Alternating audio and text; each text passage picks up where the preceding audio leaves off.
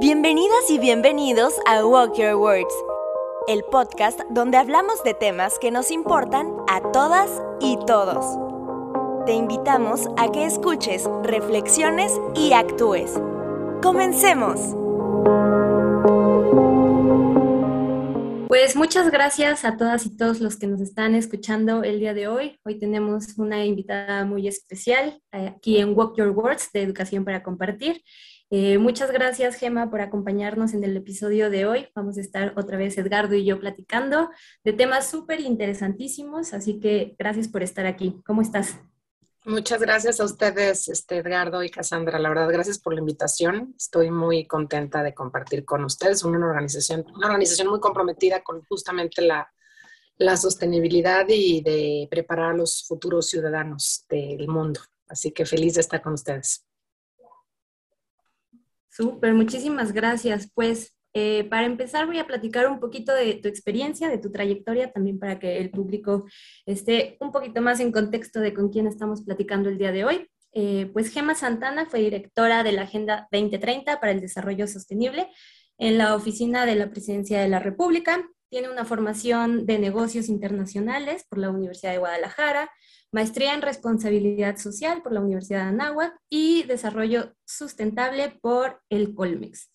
Eh, pues ha sido, ha sido impulsora del emprendimiento social desde hace 15 años, creando empresas sociales en Jalisco para personas con discapacidad y mujeres eh, que son jefas de familia. También eres autora del libro Emprendimiento Social, Negocios para la Paz, que hiciste en el 2017, y empresaria, empresaria social con Trans, Transfo, ¿Está bien pronunciado así? Sí. Súper. Organización que se dedica a transformar proyectos de filantropía a negocios sociales y con Ecotienda, tiendas de productos naturales y orgánicos. Eh, pues también has vivido en comunidades indígenas para proyectos de desarrollo sostenible en la construcción de vivienda y proyectos productivos. Y también has sido directora general adjunta en el INADEM, directora del programa de Enactus México y Latinoamérica. Y bueno, me voy a quedar ahí porque si no voy a seguir y seguir y seguir. Entonces, pues muchas gracias, eh, Gema, nuevamente por estar aquí, como pues eh, vimos en, en, tu trayectoria y para introducir al público. Hoy vamos a hablar, ¿de qué vamos a hablar, Edgardo? Pues queremos compartirles que cada vez que invitamos, tenemos un invitado, lo primero que hacemos es una entrevista, una reunión previa para decir de qué queremos hablar. Y siempre nos pasa de que tenemos muchísimos temas y con Gema no es decepción. Es decir, dijimos, bueno, hablamos de sustentabilidad, pero también podemos hablar de emprendedurismo, pero de innovación, pero entonces dijimos, bueno, ¿de qué queremos hablar? Entonces, pues, nos da muchísimo gusto que estés aquí, que nos puedas compartir un poquitito de lo muchísimo que has hecho y lo muchísimo que sabes. Y pues dijimos, ¿qué tal si iniciamos con el tema de sustentabilidad? Que es un, un tema que, que que llevamos ya mucho tiempo escuchando y aun cuando está pues en, en, muchas partes y lo hemos escuchado y lo hemos visto en la escuela, en el trabajo, en distintas partes, a la gente todavía no le queda muy claro qué es la sustentabilidad. Entonces, ¿qué tal? ¿Qué te parece si iniciamos por ahí, Gem? Claro, ¿Qué es la sustentabilidad? Bueno, mira, hay, hay muchas, este, es, es, un tema conceptual que ha sido debatido por los ecosistemas ambientales principalmente, porque el, el término casi, casi siempre se ha adoptado más para la, la visión ambiental, ¿no? la, la, visión ambientalista. Eh, pero en realidad la sostenibilidad o sustentabilidad, aunque en inglés nada más tiene una sola sustainability, una sola este, palabra, en realidad podemos resumirlo con que es justamente eh, vivir de tal forma que no eh, pongamos en vilo la, la, calidad de vida del presente y de las siguientes generaciones. Entonces, ¿esto qué significa? Que necesitamos considerar diferentes dimensiones del desarrollo, no nada más la económica, sino también la social y la ambiental. ¿no? Es decir, eh, la economía depende de las personas y las personas dependemos del medio ambiente, ¿no? Eh, la sostenibilidad, este, en pocas palabras, tiene que ver con cómo vamos a permanecer en el tiempo los seres humanos sin depredar nuestros ecosistemas y generar realmente un desarrollo que nos incluya a todas y todos. No, suena muy, muy ambicioso, suena muy utópico para muchos, pero sí hay, hay manera de lograrlo en los negocios, hay manera de lograrlo a nivel gobierno y también de manera personal en nuestra vida cotidiana. Entonces, es lo que yo te podría resumir sobre lo que es sostenibilidad, ¿no? El triple impacto, ¿no? Impulsar la economía, el medio ambiente y la sociedad al mismo los derechos humanos al mismo nivel. No podemos hablar de temas de conservación o de visión nada más de ambientalista si el proyecto como tal también no procura mantenerse con el tiempo involucrar a las personas y desarrollar a las comunidades. No podemos hablar de economía o de crecimiento económico si estamos depredando y contaminando nuestros ecosistemas. Y no podemos hablar de derechos humanos si también anteponemos nada más los derechos humanos y no el desarrollo económico y ambiental de las comunidades. Entonces, en pocas palabras, es una visión totalmente, no, no, no, de, no una visión de silos, sino una visión de que somos como una célula la economía depende de las personas y las personas dependemos del medio ambiente. Es como podría resumirte eh, ahorita de manera muy sencilla lo que significaría la sostenibilidad hacia ras de calle. Muchísimas gracias. Y, y ahora con, con, estos tres minutos que nos compartes surgen así, diez mil dudas, así de, y estoy por aquí, pero fíjate, me gusta mucho lo que dices, o sea, es para todas y todos. Esto es importantísimo, ¿no? Y donde estamos, como bien dices, como en una célula, que al final del día, eh, pues lo que hacemos y lo que en una parte hacen también va a afectar a todos y todos, y debemos tener esta conciencia, ¿no? De, de, de, justo lo que decías, que, que, que perduremos a lo largo del tiempo, y eso me gusta mucho. Oye, y nada más como para estar en el mismo canal, porque es un tema que siempre me ha confundido mucho y lo mencionaste al inicio, ¿se dice sustentabilidad o sostenibilidad o las dos está bien? ¿Tú, tú qué piensas al respecto? ¿Qué nos puedes decir? Eh, te digo, sustentabilidad está, este concepto está más acuñado al sector ambiental, sustentabilidad. La sostenibilidad, pues eh, algunos la usan para términos más económicos o, justamente para esta visión de las, del, del, impacto en la economía, la sociedad y el medio ambiente. Yo no me pelearía por la parte conceptual, pero siempre, siempre, siempre que hablamos de sustentabilidad o sostenibilidad, hay que considerar las tres dimensiones del desarrollo.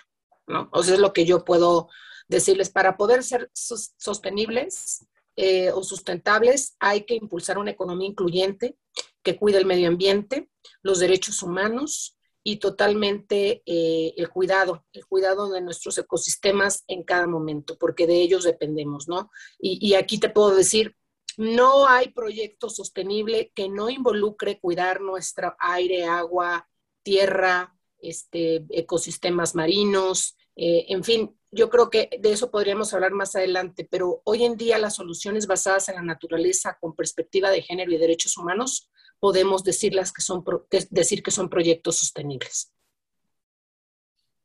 Oye, me gusta mucho que, como lo dices, ¿no? Que es una célula y pues todo está totalmente correlacionado. Me vino de inmediato eh, a la mente pues justamente la Agenda 2030, ¿no? Que está compuesta por justamente todos estos eh, como objetivos que, que, pues en conjunto están destinados a este mismo fin, ¿no? O, o para ti, ¿cómo, ¿cuál es el papel de la Agenda 2030? A esta sustentabilidad, esta sostenibilidad. Pues mira, la Agenda 2030, eh, que seguramente con la pandemia y con todo lo que está pasando en el mundo va, a tener que recorrerse, no creo que alcancemos a llegar a las metas y objetivos, no solo México, sino el mundo, para el 2030. Probablemente sea Agenda 2040. Es decir, nace obviamente de objetivos este, como son los, los, los, los objetivos del milenio, ahora pues evolucionaron, eh, que eran ocho, evolucionaron a 17 objetivos y es algo que, que convocó y coordinó Naciones Unidas donde participan 193 países que, que participamos, este, Naciones Unidas, y que nos convocaron y durante dos años decidimos estos objetivos. Son 17, son muchos, difíciles quizás de aprender, de comprender, pero están diseñados como un sistema, ¿no? Entonces te lo pongo así, este, Cassandra y Edgardo, eh, el, la Agenda 2030 es un sistema, es una guía, una hoja de ruta, pero está construida como un sistema, así como el cuerpo humano, ¿no? Que está compuesto de órganos, este, de piel, este, en fin, tiene muchos elementos para nosotros poder vivir, ¿no? Ah, bueno, el, la Agenda 2030 como un sistema con 17 objetivos contempla temas sociales, económicos y ambientales, efectivamente. Desde el fin de la pobreza, buscar realmente reducir la pobreza significativamente en, los países, en el mundo, a temas de cambio climático, temas de igualdad de género, de crecimiento económico y trabajo decente, hasta paz y justicia instituciones sólidas. Entonces, en realidad es una visión bastante holística, integral, eh, vista como un sistema que para muchos quizás es compleja porque nos han acostumbrado, y esto es importante decirlo, nos han acostumbrado, nos han enseñado a pensar de manera lineal, en silos, ¿no? No de ver el panorama completo y tomar las mejores decisiones. Entonces, la Agenda 2030, estos 17 objetivos de desarrollo sostenible, nos dicen eso, nos dicen, necesitamos trabajar en cumplir estos objetivos y metas pero eh, desde una perspectiva sistémica, integral, entender que todos los sistemas económicos, políticos, académicos, educativos necesitan evolucionar e integrar elementos que han sido totalmente olvidados, por ejemplo, como la igualdad de género y el medio ambiente. Uy, sí, totalmente de acuerdo. Ahorita que estabas hablando de eh, cómo colaborar sistémicamente, me acordé que te estaba escuchando también ahí en una eh, conferencia y como decías que hay que colaborar justamente con esta, eh, con esta perspectiva de no yo solo desde mi campo, sino sistémicamente para poder generar un verdadero cambio positivo. ¿Cuál sería para ti el rol o el papel de nosotros como ciudadanos en esta colaboración sistémica? Bueno, yo creo que es un tema totalmente, hay mucha ignorancia, ¿no? Y, no quiero sonar despectiva, más bien hay mucha desinformación, la gente quizás no está informada o está sobreinformada también con las redes. Entonces necesitamos ser muy prácticos, muy concretos y entregarles literal a las personas eh, acciones muy concretas de cómo involucrarse y ser ciudadanos sostenibles, ¿no? Entonces yo creo que de entrada todos los días necesitamos tomar decisiones como consumidores, ¿no? Entonces, como consumidor, de verdad, ser muy conscientes de, por ejemplo, no consumir plásticos de un solo uso. Y quizás va a ser muy, muy difícil porque el sector privado, con muchos de sus productos, pues tiene cartón y luego la tapita es de plástico, ¿no? Entonces, tratar de empezar a ver esas cosas, a concientizarse decir, el producto que yo estoy comprando, qué daño le está haciendo al medio ambiente y cómo puedo yo reciclar, separar, ¿no? Cosas sencillas, ¿no? Esa es una. Otra, pues el consumo de agua, de energía, pero también estar informados de lo que está pasando con las empresas. Si hay empresas que están comprometidas en reducir sus plásticos de un solo uso, en comprometerse a cero emisiones. Y aquí voy a hacer un paréntesis. La gente no sabe qué son las emisiones, no sabe qué es el CO2, no sabe ni siquiera qué está pasando o qué significa el cambio climático. Entonces también necesitamos, los que sabemos de estos temas, bajar esta información a ras de calle. Y te pongo un ejemplo. Si tú tienes fiebre, como persona, ¿qué haces? O si tu hijo tiene fiebre, ¿qué hace? Pues buscas inmediatamente bajarle la fiebre o bajarte la fiebre, ¿no? Vas, consumes este paracetamol, este ibuprofeno, en fin, cualquier medicamento para bajar la fiebre o trapitos este, eh, mojados, ¿no? Para bajar la fiebre, porque si te sube, ¿qué sucede? Simplemente, pues te puedes morir, te puedes colapsar, puedes quedar mal de alguna parte de tu cuerpo. Es exactamente lo que le está pasando al planeta. ¿no? Y hay que entender que el virus que tenemos ahorita en el planeta es que estamos extrayendo de más recursos, ¿no? Somos demasiados y estamos utilizando mal la manera de producir, de consumir. Entonces, creo que es muy importante que empecemos a tener mayor conciencia los seres humanos y que nuestro consumo sea muy consciente y hay que informarnos. Hay muchas maneras ya para informarnos, no hay pretexto. Entonces, ¿cuál es la causa de la crisis climática? Voy a hacer un paréntesis aquí porque son muchos temas de la Agenda 2030. Pero la crisis climática, que es el objetivo 13, es transversal totalmente a todos los objetivos. Entonces, todos los esfuerzos económicos y sociales que hagamos, si no nos enfocamos a reducir la crisis climática en este país y en el mundo, vamos a retroceder. Por mucho que avancemos uno o dos pasos, vamos a retroceder cinco. Entonces, es un punto y un foco de aceleración de, la Agenda 2030, de la sostenibilidad del mundo y del país. La crisis climática, la acción por el clima. Y la acción por el clima es cómo le vamos a reducir la fiebre al planeta. Entonces, acciones específicas, cierro con esto. el consumo, entender que eh, el aire, el agua y los alimentos deben ser lo más importante para la toma de decisiones privadas y públicas. Entonces, y ahorita les doy algunos, algunos datos, pero no, no quiero, este, ahora sí que, que sea un monólogo, perdón, porque me, voy de largo, ¿no? Que sea una conferencia. Entonces lo dejo ahí como consumidores, como empresarios, como inversionistas y como electores también, ¿no? Ese es, ese es, un, es un punto. No, y es súper importante justo lo que mencionas, esta transversalidad de todos estos temas. Y justo así ya iba una de mis preguntas, porque pasa mucho. Es decir, eh, en la pandemia, lo voy a bajar a, un ejemplo muy claro, pues la pandemia ha generado que consumamos desde casa y las aplicaciones donde tú pides un, servicio de alimento y todo esto, pues ha generado que suba muchísimo. Y yo le preguntaba a una de las personas, porque llegaba y me daba con un ICEL, le digo, oye, ¿por qué no usas otra cosa? dice, no tengo otra cosa y me sale mucho más caro. Y, y le digo, pero a la larga utilizar un ICEL nos va a salir más caro a todas y todos. Me dice, sí, pero ¿qué hago en este momento? O sea, no puedo, ¿no? O sea, no sé. Entonces, me, me, quedé pensando y digo, bueno, al final del día el tema económico tiene que estar, como bien dices, eh, directamente eh, eh, pues eh, íntimamente relacionado con el tema de la sostenibilidad.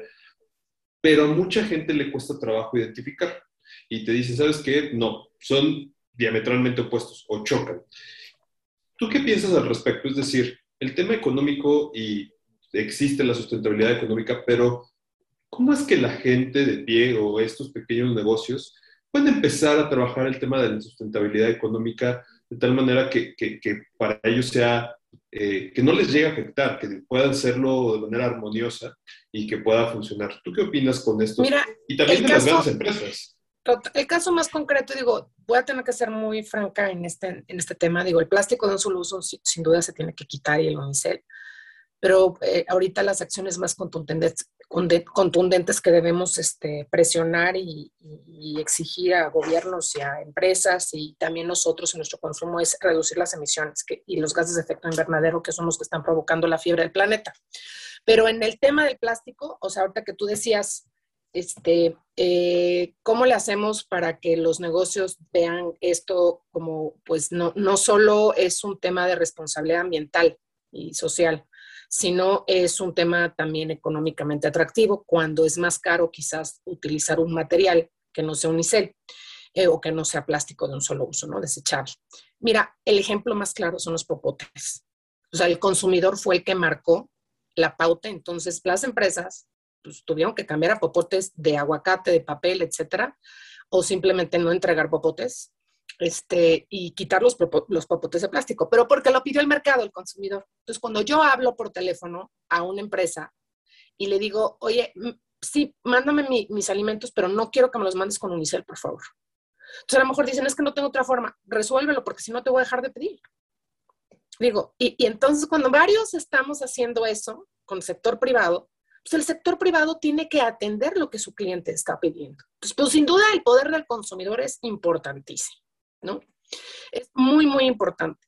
Ahora, en la parte de energía, que es importante también recalcar, no me preguntaste es específicamente, pero quiero, quiero ponértelo como ejemplo, En la parte de energía, yo creo que ahí sin duda tratar de reducir el, transporte del coche, este, estar más eh, de manera peatonal o bicicleta en la medida de lo posible, pero también entender que eh, saber que México es de los pocos países del mundo y de la OCDE que sigue invirtiendo e empujando hacia combustibles fósiles. ¿Y qué significa eso?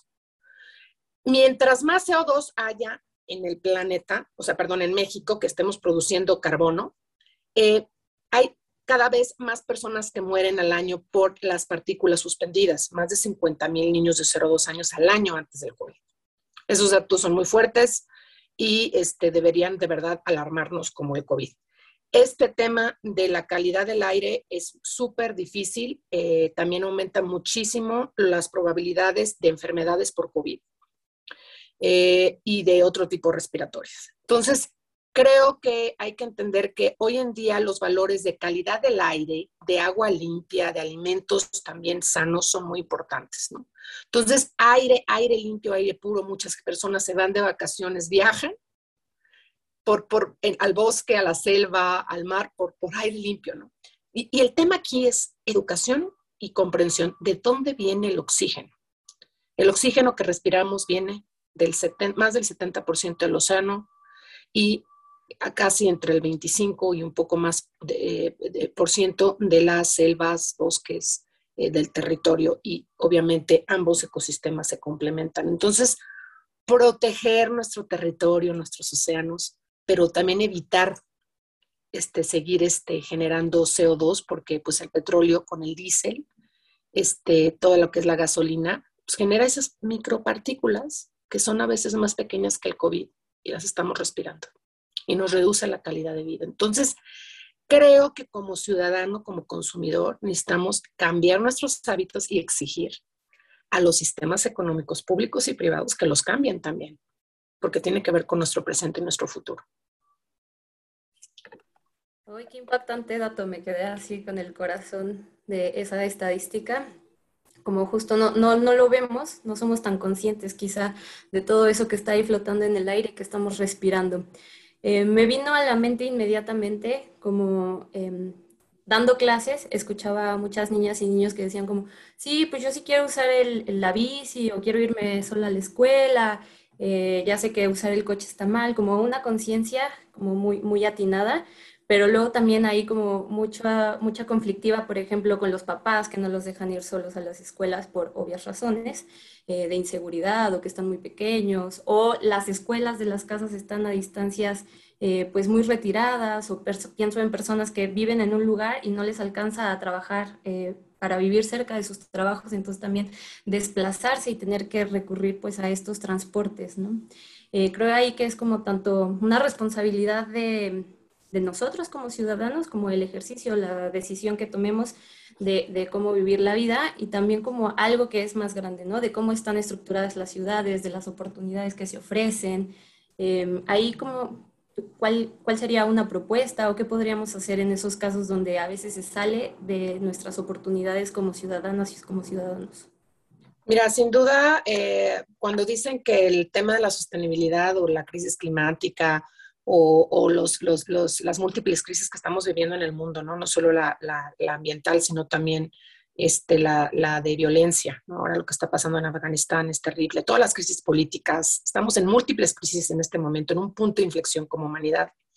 Eh, no podemos decir que es un tema de la humanidad, es un tema, porque no podemos decir que la culpa es de la humanidad, porque entonces estás involucrando a los niños, a las comunidades indígenas que no tienen ni qué deberla ni tener, este, no, no, no, no tienen nada eh, de qué deberle a nadie a esas comunidades. O sea, esto tiene que ver con, desafortunadamente, un grupo de personas y de empresas y de, gobiernos que están tomando decisiones equivocadas.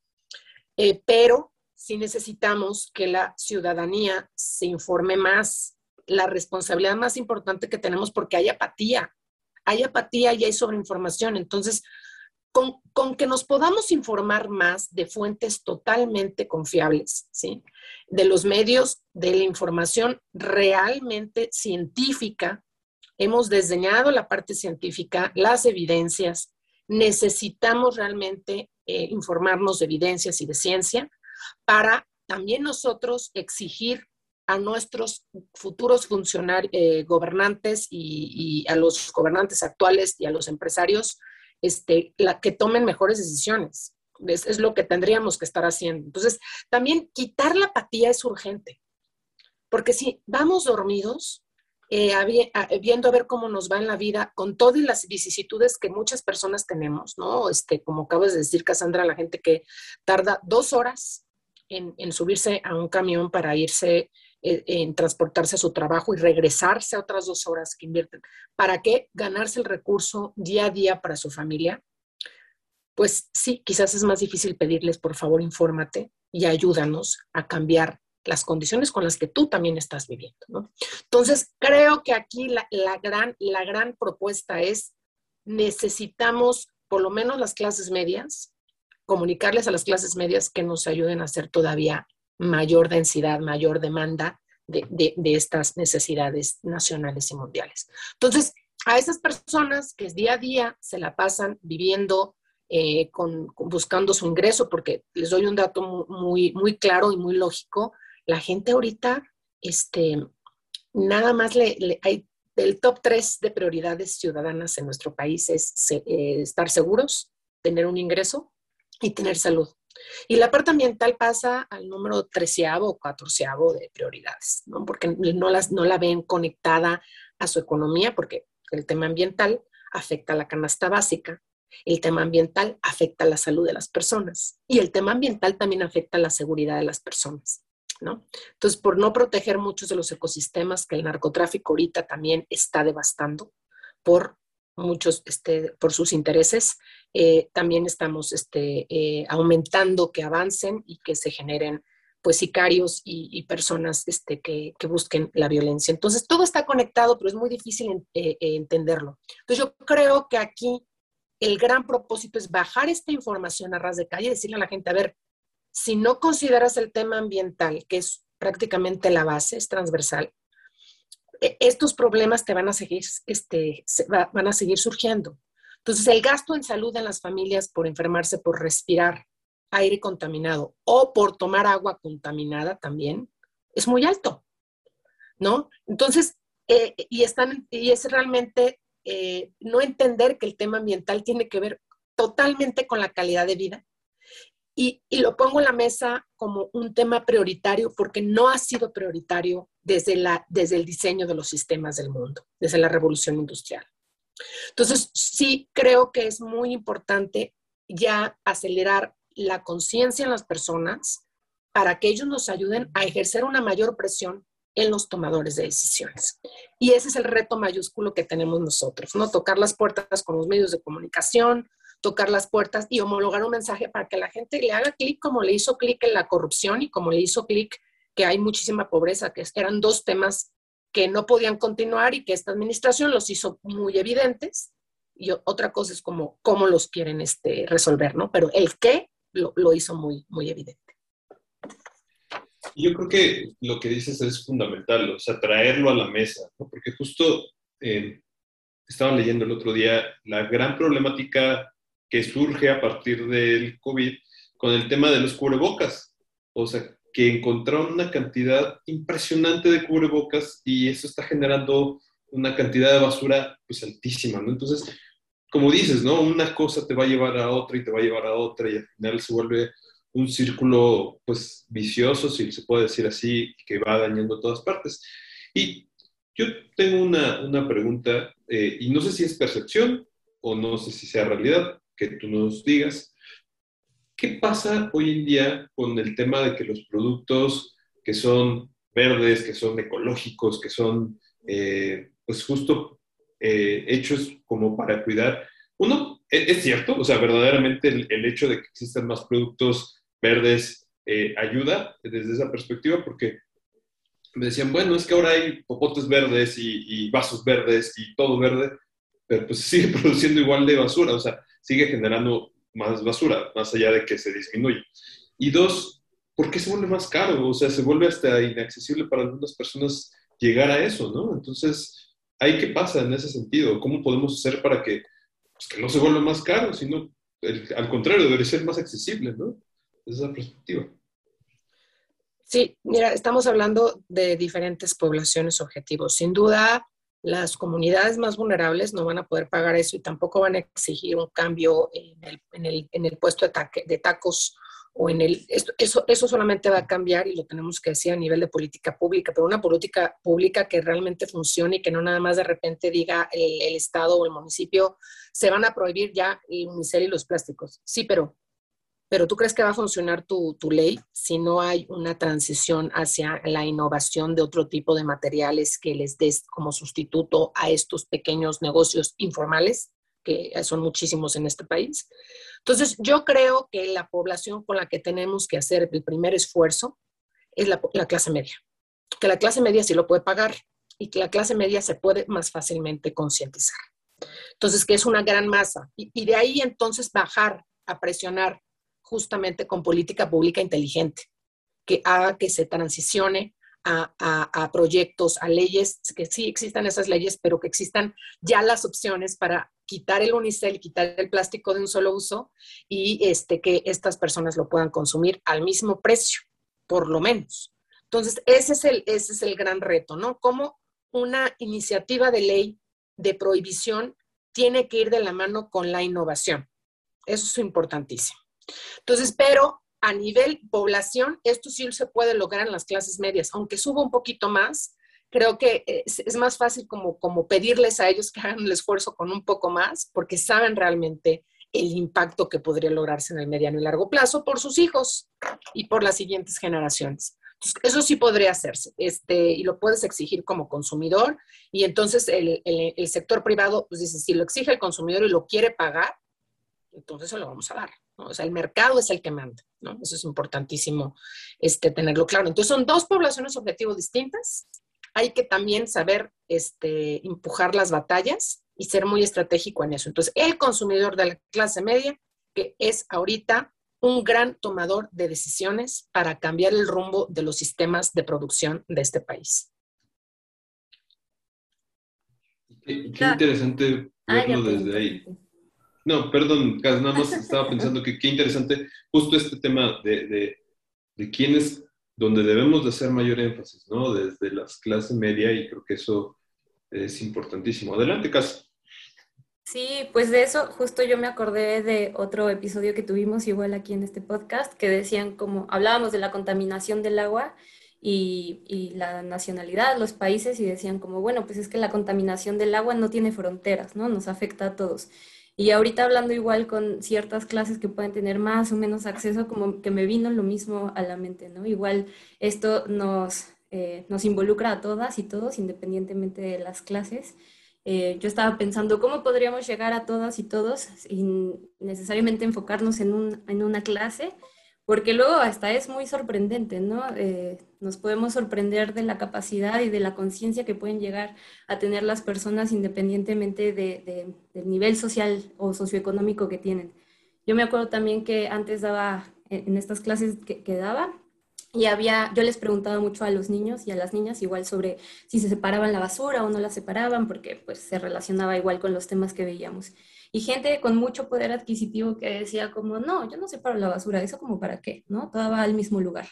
Entonces, y, personas igual que tienen otro, otro tipo de accesos, que están muchísimo más conscientes de cómo se tiene que separar todo y por qué hay que separar las cosas.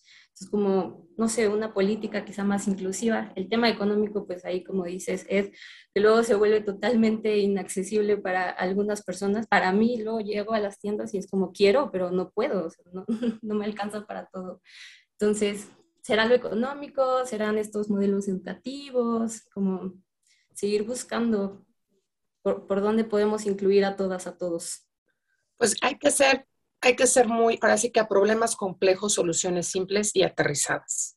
Y te lo digo porque a veces somos muy, este, ah, digamos, ah, hablamos de temas muy amplios, pero poco concretizamos. Entonces yo creo que necesitamos aplicar en nuestra vida cotidiana, cotidiana hábitos de consumo, entenderlos y empezar, empezarlos a cambiar también en otras, en otras este, eh, amigos y familiares.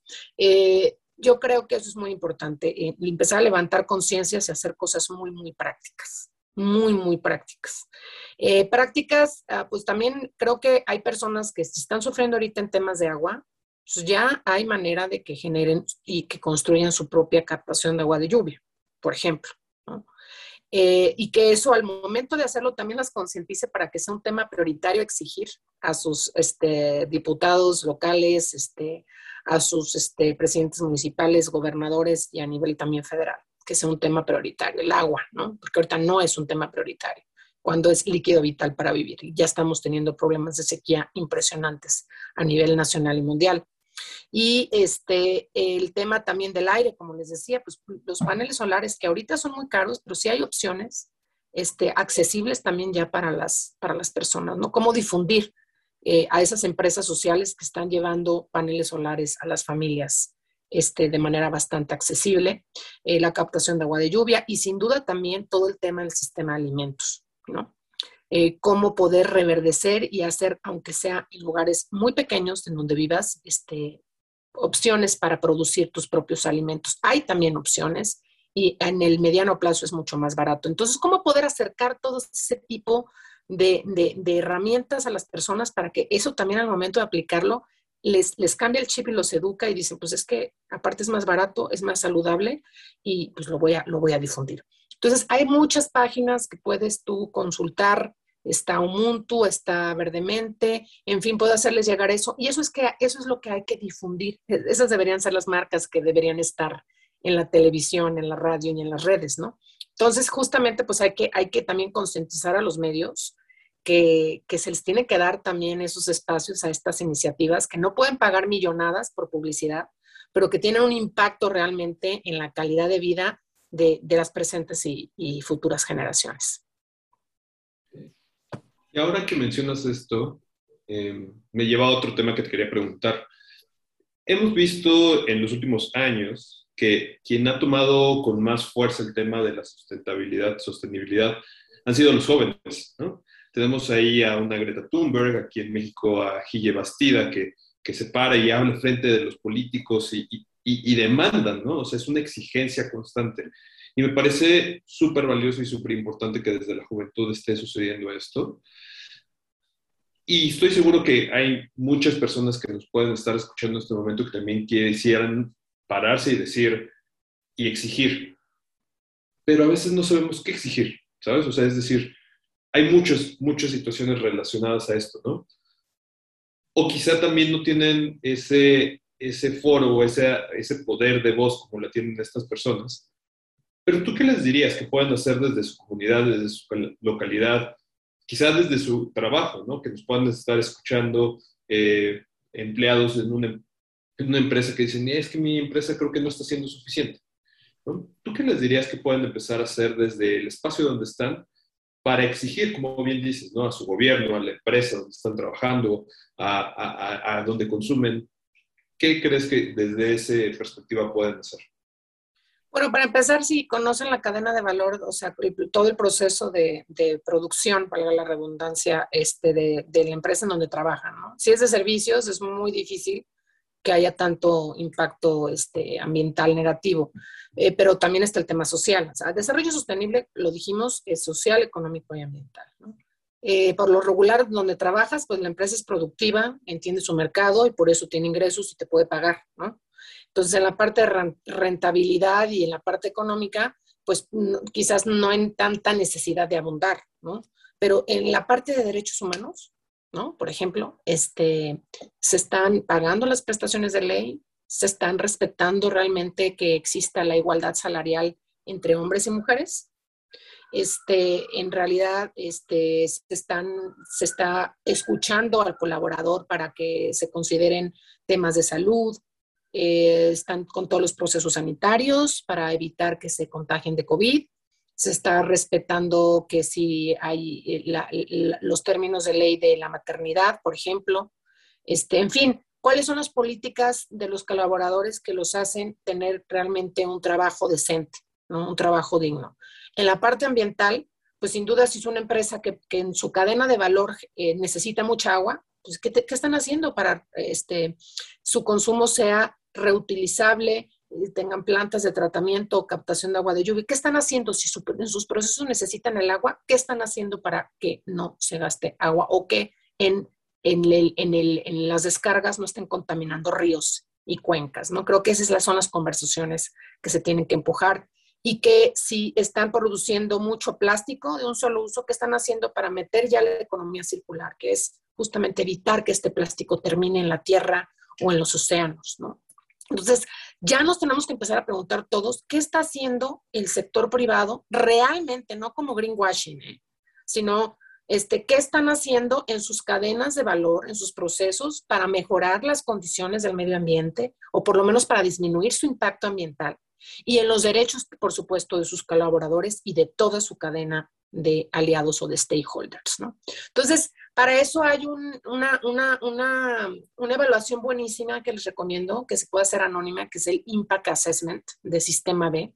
Entonces tú te metes y lo puedes hacer, es anónimo, y ahí te vas, te vas, te vas este, tratando de, informar cómo está tu, la empresa en donde trabajas, eh, cómo se encuentra en términos sociales, económicos y ambientales. ¿no? Entonces, creo que es muy importante eh, eh, y también con una narrativa propositiva, no de exigencia, sino, esto también es importante para lograr negociaciones y toma de decisiones, es cómo esto también nos beneficia en prestigio de marca, en, en pertenencia dentro de los trabajadores, este, también los temas de voluntariado dentro de una empresa son buenísimos para generar mayor apropiación de marca, etcétera. Pero insisto, no sirve de nada que hagan programas de responsabilidad social, de apoyo a casa hogar, de reforestaciones, etcétera, si en la cadena de valor del negocio no hay congruencia en la parte de sostenibilidad. Entonces creo que eh, si tú trabajas en una empresa o eres un empresario, pues ya necesitas tomar decisiones este, que sean sostenibles, ¿no? Porque además el mundo va para allá, el mercado es lo que está pidiendo. Eh, cada vez el consumidor es más consciente. Y desde tu casa, pues también el consumo. O sea, el consumo responsable, tratar de, generar la menor cantidad de basura. Yo les voy a dar un tip padrísimo, ahorita que están ustedes con educación para compartir con mi hija. Cuando hay, sale un poco de basura, este, yo lo que hago, ella le gusta una leche en especial, yo trato que no consuma leche, pero poco a poco la está dejando. Lo que hago es que ese Tetra en vez de agarrarlo y tirarlo, ya estamos construyendo, y luego les mando las fotos, ciudades y todo con, con, basura este, reciclada. Entonces las pintamos y muchos de sus juguetes son, eh, la carriola era una cosa de Tetra y ahí pone el muñequito. Entonces, e, estamos justamente haciendo hasta manualidades este, con, con, eso, ¿no? Entonces yo creo que hay, hay maneras de lograr la cero basura o buscar eh, algunas empresas en diferentes ciudades este, del país y aquí en México este, pueden ver la plataforma de Hectágono de todas las empresas que tiene de Hagamos Composta, que pasan por ella, este, eh, van por tu Tetra también este, para que se meta un proceso de economía circular, etcétera. Ya hay, ya hay opciones ya hay opciones y creo que, el tema de, saber consumir bien y manejar la menor cantidad de huella hídrica y de carbono es muy importante. Oye, está increíble esta construcción de juguetes que haces con tu hija. Estaría buenísimo invitarlas a, tenemos otro programa que se llama También en Casa, que justo damos tips de qué podemos hacer. Entonces estaría buenísimo ahí si un día también se animan a participar en ese espacio. Y felices, felices. Estaría buenísimo. Oye, y ahorita que estabas diciendo eso, bueno, sí te vamos a pedir los datos tanto de estas empresas como de esta encuesta que nos comentas para poder eh, ponerla accesible a todo el público. Y me acordé cuando yo era adolescente, como que me entró una crisis tremenda porque no quería comprar ropa, porque ya sabía que seguramente esa empresa no era responsable, quién sabe de dónde venía la ropa y quién sabe qué recursos eh, usaban y cómo trataban a los trabajadores, trabajadoras. Y entonces como que entré en una crisis así muy fea de que no compraba ropa o compraba ropa usada, pero bueno, eso tuvo otros impactos de otras índoles. Y llegué a una revista que en ese entonces se llamaba como The Ethical Consumer, me parece, que justamente evaluaba desde toda esta cadena de valor, no, no a modo de parche, eh, eh, sino todo el proceso. No sé si actualmente tú conoces algún lugar o algo en la que podamos como conocer más de estas empresas que estamos consumiendo para tomar decisiones más conscientes o algún tip que nos puedas dar como consumidores. Bueno, mira, yo creo que eh, tratar de consumir los productos de empresas B, de sistema B, es importante. Que, que, tienen un impacto socioambiental maravilloso. Entonces tú te metes empresas B o sistema B en México y ya hay como cerca de 50, 60 empresas, todavía son poquitas, algunas grandes, otras más pequeñas, pero tratar de empezar a consumir este tipo de, de, productos de estas empresas que están certificadas por este movimiento mundial de empresas del triple impacto, que, impulsan una economía este, rentable, o sea, que son empresas rentables y que tienen un impacto socioambiental en toda su cadena de valor o tienen un propósito para resolver un problema socioambiental, pero de forma rentable. ¿no? Este, eh, yo creo que hay muchos modelos, muchas empresas que ya están eh, transformándose eh, y, hay muchas opciones. Yo, yo trato de verdad, por ejemplo, va a sonar comercial, pero trato de consumir productos que no consuman plástico en solo uso y uno de ellos es, por ejemplo, Amay. Amay es una empresa de, de hecho, dos artistas súper famosas que entendieron el problema del plástico en, en, los océanos, ¿no? Entonces yo consumo eso para jabón, para shampoo, para todo y además no, no tiene ninguna prueba animal, ¿no? Entonces yo creo que eh, eh, ahí hay un ejemplo muy, concreto. Eh, y, hay muchísimos más, o sea, por ejemplo, L'Oreal este, ya se comprometió al 2024 a que todos sus productos ya no, no sean de plásticos de un solo uso. Entonces, ahí van, ahí van poco a poco las empresas, porque tampoco puede ser un, compromiso de la noche a la mañana, porque si afectas la producción y afectas la fuente de empleos. Pero sí tenemos que empezar a exigirle a las empresas, ya cambia, no te voy a dejar de comprar, pero ya tienes que cambiar. Ya tienes que cambiar. ¿Y cómo lo puedes exigir? Pues a lo mejor reduciendo el consumo de esa empresa, mandando mensajes a sus redes sociales, este, que ahorita ya es muy fácil. Y, creo que es, mientras más podamos ser los que estamos mandando ese mensaje a la empresa, pues va a entender qué es lo que quiere el mercado, es lo que te decía. ¿no? Este, ¿Qué otras empresas? Está Supra en Ciudad de México, que para eh, consumir tu detergente, todo es 100% natural y ellos pasan por el envase, lo recogen y es exactamente el mismo precio que muchos detergentes que, que, que, son químicos y que además es consumir plástico, plástico, plástico, ahí dejas los envases. Entonces, hay muchas opciones. Eh, hay un repositorio que les comenté que se llama Ubuntu. Y se me hace que es una, una, buena opción porque ahorita hay más, hay más de 100 opciones para la ciudad y creo que otros estados. Entonces, sin duda, creo que hay que seguir actualizándolo y están surgiendo nuevas iniciativas, pero para empezar, pues creo que está eso y podríamos meternos también en Internet a averiguar siempre, ¿no? Sí, y fíjate, yo no había escuchado varias de estas y me parece genial. O sea, hay muchas veces que estás buscando y dices, ay, necesito o me encantaría tener, no sé, justo este detergente, ¿no? Pero no sabes dónde, no sabes de dónde buscarlo. Y pues muchas gracias por compartirnos esto que creo que es muy valioso. Y pues ya para ir cerrando esta edición de, del podcast, que la verdad está súper interesante, nos hemos centrado mucho en la parte este, ambiental y justo nos hace falta explorar más la, la, las otras aristas que justo nos mencionabas, pero igual esto da para dos, tres, cuatro, cinco más podcasts, ¿no? Pero justo antes de ir cerrando, nos gustaría preguntarte, desde tu perspectiva y desde casa, como persona, ¿qué nos podrías compartir a todas y todos? Ya nos diste muchos tips, pero ¿qué nos podrías compartir para educarnos más en el tema, ¿no? Justo casi al inicio decías, hay un tema de falta de información o sobreinformación y hay muchas vías, hay muchos canales que podrían no necesariamente ser eh, fidedignos, ¿no? Y que justo te pueden llevar a información no necesariamente de la mejor manera. Desde esa perspectiva, ¿qué tú nos puedes recomendar para que estemos más educados en el tema? Mira, yo creo que hay un, hay un video muy viejo que me gusta mucho y que es muy impactante, se llama La historia de las cosas, The Story of the Stuff, creo que ya lo han visto. Hay que saber de dónde vienen las cosas, ¿no? Hay que saber de dónde vienen las cosas para entender el impacto que tú estás teniendo como consumidor. De dónde vienen es como cómo se extraen.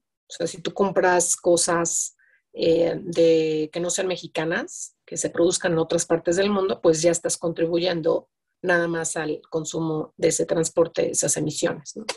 Y yo sé que hay cosas que quizás tú compres que no venden en México y que las tengas que comprar en otro lugar. Pero hay que, hay que estar conscientes para empezar. ¿De dónde vienen las cosas? Esa es la pregunta. ¿De dónde viene todo lo que yo consumo? Es, esa es la gran pregunta que nos tenemos que hacer. ¿Y a dónde va? ¿No? ¿A dónde termina?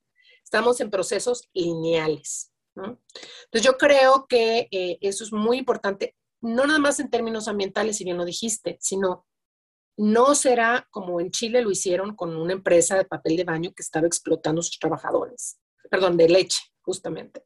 Y se enteraron de eso los chilenos y dejaron de comprar.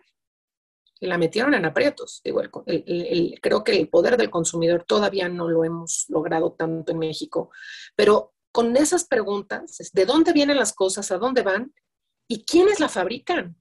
¿Quiénes trabajan ahí? ¿Por qué lo que yo compré ahora, por ejemplo, que es demasiado barato? ¿Por qué es tan barato? Pues el, quien terminó pagando para que yo pudiera comprarme esa blusa de 200 pesos que debería comprar, costar 500, esos 300 pesos los pagaron las personas que están trabajando 12 horas al día con un salario indignante.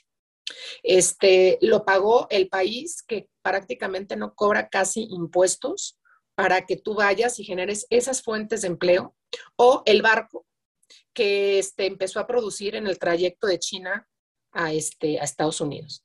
En fin, lo que quiero decirles con esto es más conciencia, que las cosas no se dan así.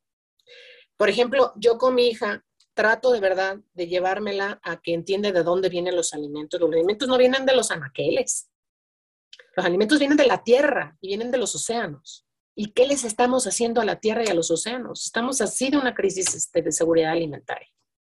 Entonces, esas son las preguntas que nos tenemos que hacer. Yo creo que la manera de educarnos es Inception, esas preguntas, de dónde vienen las cosas, a dónde van y quiénes las producen y cuáles son las condiciones de las personas que las producen. Entonces, eh, creo que eso es lo que nos tenemos que preguntar. Si, y, cambiar ese chip es, a veces cuesta mucho porque estamos en un status quo de confort, donde nada más medimos la utilidad, la rentabilidad o el precio. Y cambiar eso para entender los impactos de mediano y largo plazo es, es, es importantísimo, ¿no? Importantísimo. Pero insisto, los que vamos a hacer que cambie más rápido todo es el consumidor. Entonces, es, es, importante lograrlo. Ustedes están haciendo una labor increíble con los niños, porque esos niños como consumidores van a, van a, van a ser mucho más exigentes y van a poner en jaque a muchas empresas y gobiernos. Muchísimas gracias. Y sí, es una gran pregunta. ¿De dónde vienen las cosas y a dónde van?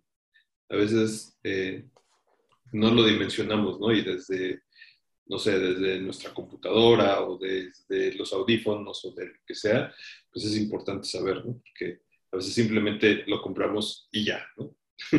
pero, pero sí, muchísimas gracias. Y muchísimas gracias, Gemma, de verdad. Eh, ha sido una plática muy enriquecedora. Hay muchas cosas que, que, que a mí personalmente me, me, has dejado y tengo que salir ahorita a buscar y ver exactamente dónde comprar ahora mi detergente. Afortunadamente hay nuevas opciones, pero la verdad es que muchas, muchas gracias. Y, y no sé, y no sé, Cas, tú algo para ir cerrando. Pues igual darte las gracias eh, es muy emocionante poder hablar de, estos temas, de saber que hay opciones, justo no quedarnos en la apatía o en el shock de, ay, ¿ahora qué hago?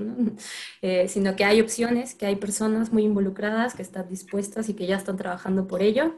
Entonces, pues eso, darte las gracias. Eh, y recordar esta invitación para que eh, estés con nosotros también en casa y con tu hija, que seguro es lo que buscamos, ¿no? Que más niñas, más niños, más mamás, papás, familiares, escuelas puedan ver esto y poder hacer más grande este eco.